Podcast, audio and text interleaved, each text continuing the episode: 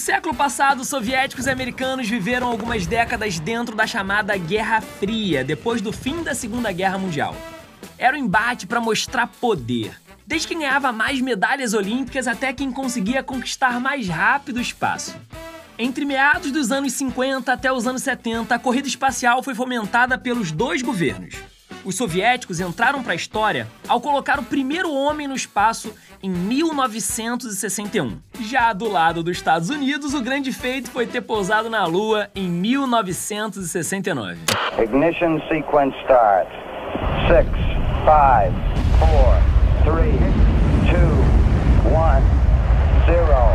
A partir de 1975, os dois países começaram a se ajudar mutuamente e outras nações também viraram parceiras.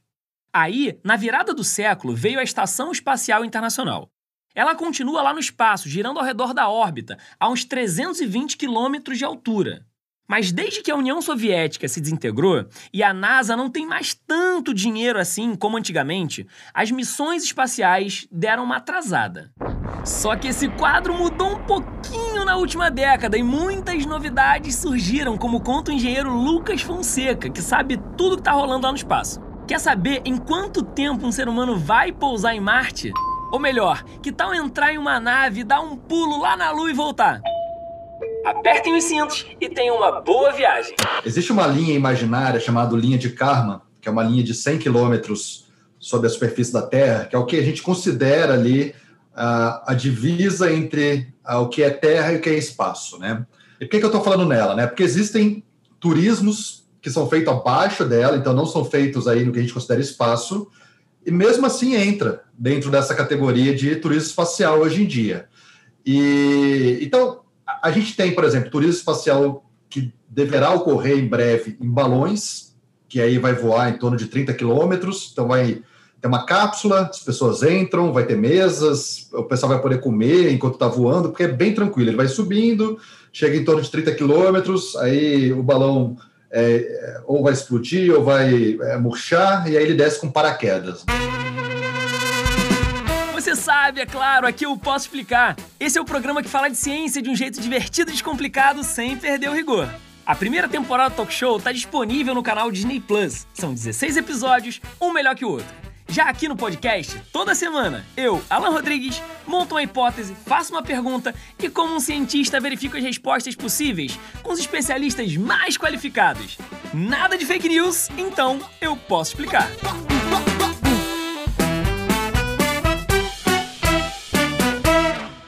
Turismo espacial já é uma realidade para quem tem muita, mas muita grana. E a tendência é que esse tipo de turismo aumente cada vez mais mas devagar com a ambição. Quando a gente fala de turismo espacial, isso não significa chegar em Marte nas próximas férias.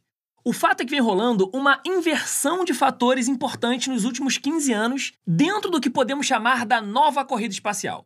O dinheiro agora não vem mais dos governos somente, mas ele vem também dos bilionários que, quando eram crianças, provavelmente sonhavam em ser astronautas. Quem nunca, né? Ir para o espaço virou um grande negócio, por isso as possibilidades para você, ou eu, ou qualquer civil conseguir embarcar numa nave estão aumentando cada vez mais.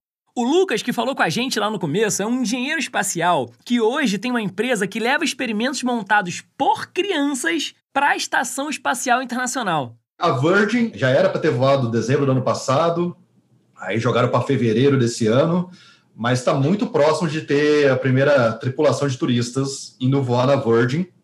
Mas, de novo, a Virgin vai a 90 quilômetros, então não, não cruza aí a linha de Karman e não entra em órbita também, né? Então, o que eles fazem, na verdade, é um voo que a gente chama de suborbital, onde você consegue bem alto, aí no caso 90 quilômetros, alto o suficiente para você desligar o motor e a, e a nave cai aí em torno de 10 minutos, entre 10 a 15 minutos, que é quando você sente ali a, aquela sensação a, da ausência de peso, né? Como se você estivesse num elevador e alguém cortasse o cabo do elevador, o elevador começa a cair, tudo cai ao mesmo tempo, e você está ali flutuando, porque está tudo caindo e você não tem contato com o chão. E é isso que acontece em qualquer voo desses espaciais, que o pessoal vai sentir esse sentimento de é, imponderabilidade, que a gente chama, né? Mas um termo melhor seria de queda livre O Richard Branson, dono da Virgin, é um dos bilionários que está investindo na corrida espacial desde 2004, com o objetivo exatamente de levar turistas ao espaço. Mas tem outros nomes conhecidos que também estão nessa corrida, como por exemplo do Elon Musk, que é o dono da fabricante de carros Tesla e que fundou a SpaceX. E tem também o Jeff Bezos, dono da Amazon, que fundou a Blue Origin. Então, os três bilionários do espaço, que são as caras mais conhecidas da iniciativa privada hoje em dia, os três estão falando de turismo espacial. E aí, se os três estão falando, eu aceito que faz sentido o turismo espacial em questão de sustentabilidade econômica, porque os caras com certeza fizeram estudos em cima disso. Né? Mas será que tem alguém que tá na frente nessa corrida espacial dos bilionários? Bom, segundo o Lucas Fonseca, é o Elon Musk com a SpaceX. E ele tá distante demais dos outros. Muito, não é pouco não.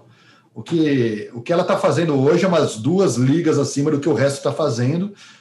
Se não comparar, por exemplo, com uma Boeing, mas aí é um pouco injusto, porque a Boeing é praticamente uma empresa estatal, assim, sabe? Então, ela foi a vida inteira, recebeu dinheiro do governo e sempre foi muito dependente dessas demandas governamentais. O que o Elon Musk inaugurou, de certa forma, é falar: olha, não quero saber de encomenda tecnológica, não quero saber o que, que o governo quer encomendar na minha empresa.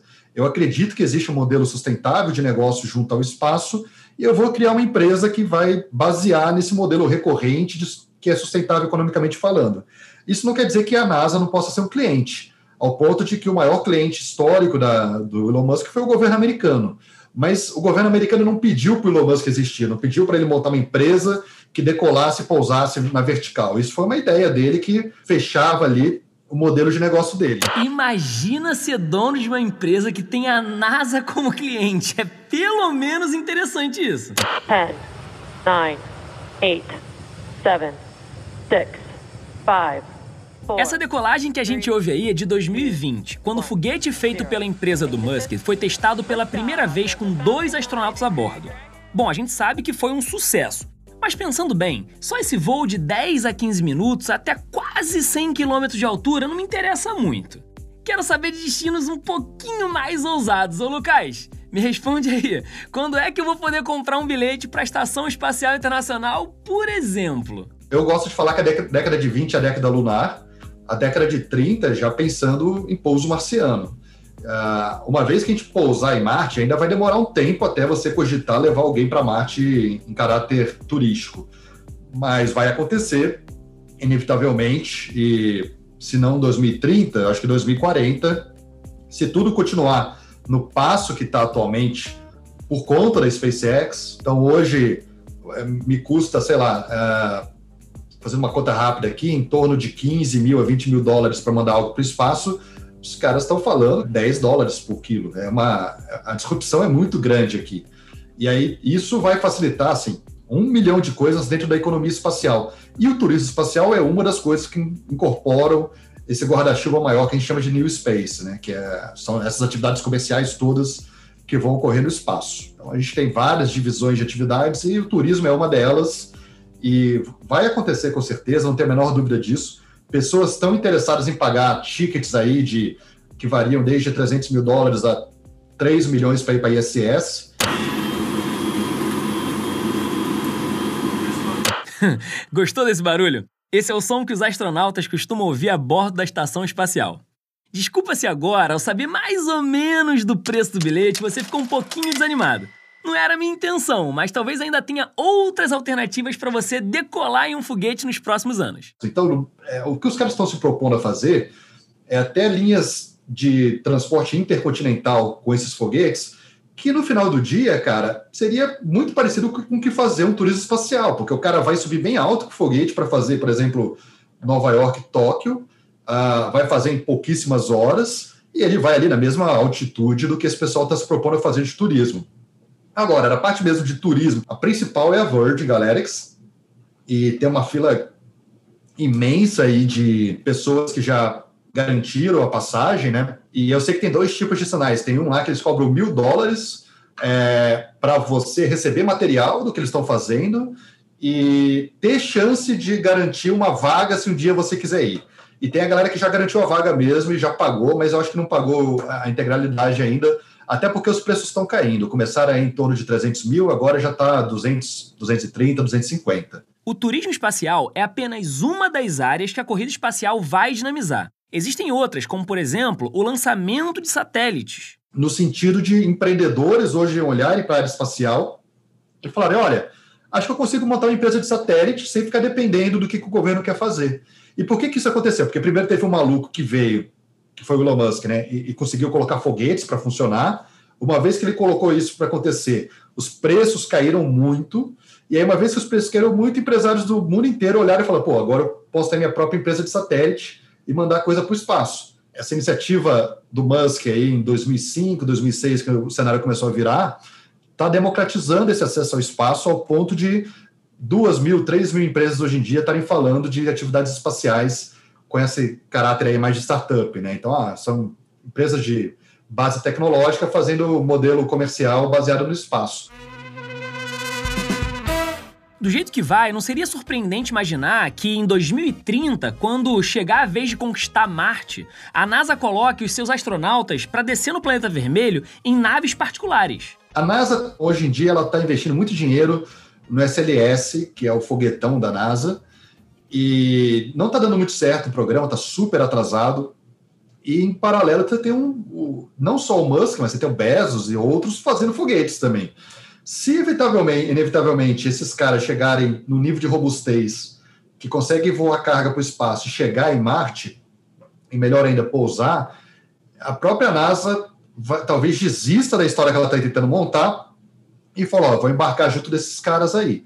E aí, embarcar junto desses caras aí, ela não se torna mais o ente que foi o ente motivador daquilo acontecer. Ela está contratando uma empresa privada para fazer. Então a gente vive essa, essa dúvida hoje em dia real de quem que vai chegar em Marte. O meu sentimento é a SpaceX vai chegar antes e vai ter um acordo com a NASA para pousar os primeiros astronautas lá em Marte. Né? Fico imaginando aqui eu, que tenho 33 anos, e eu penso: será que eu vou conseguir ver o homem chegar no planeta vermelho?